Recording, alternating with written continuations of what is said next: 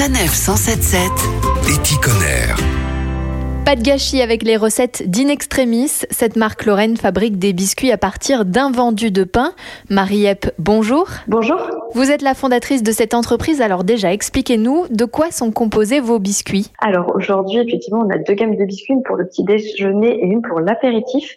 Ils sont composés de pain invendu qu'on collecte auprès de boulangeries. Et sinon, on est sur des ingrédients qu'on retrouve dans nos cuisines, donc de la farine, des graines de lin, de l'huile de colza, des pépites de chocolat ou du miel. Et pour les versions euh, apéritives, on a oignon origan, piment d'espelette, graines de tournesol et on rajoute un tout petit peu de sucre. On est presque à moitié moins de sucre que les biscuits du commerce et un petit peu de sel de Guérande. Et comment sont-ils fabriqués? Alors déjà, il y a une mise de côté auprès de la boulangerie, une mise de côté qui respecte euh, les normes qualité et sécurité d'hygiène. Ce pain, il est composé de deux types de pain, soit les invendus, donc issus de surproduction, soit des écarts de tri avec des défauts d'apparence ou des problèmes de qualité. Ensuite, nous, on collecte une fois par semaine ou une fois tous les 15 jours. Et ensuite, euh, le pain est séché, broyé en fine poudre et cette poudre est utilisée comme de la farine dans la fabrication de nos biscuits. Est-ce qu'il y a une différence au niveau de la qualité, du goût? D'un point de vue visuel, ils ressemblent totalement aux biscuits euh, qu'on peut retrouver dans le commerce et gustativement, ils ont une vraie différenciation de par leur euh, texture qui est très très croustillante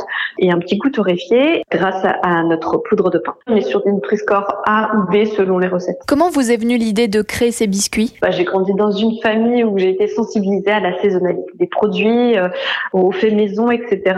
Et puis ensuite, j'ai fait des études en école d'ingénieur agroalimentaire, où là, en fait, bah, je me suis rendu compte un petit peu de l'envers du décor. Suite à mes études, je me suis intéressée au gaspillage euh, alimentaire de manière générale. Je savais développer des nouvelles recettes et j'avais pas envie de développer des recettes avec des matières et des ressources neuves, mais plutôt avec des matières existantes. Et puis, je suis partie sur le pain parce que euh, c'est un produit qui est euh, assez sain aussi nutritionnellement, donc ça m'est paru évident. Merci Marie Epp. Avec plaisir. Tous les biscuits sont à découvrir sur inextremis-antigaspi.fr. Retrouvez toutes les chroniques de Sanef 177 sur sanef177.fr.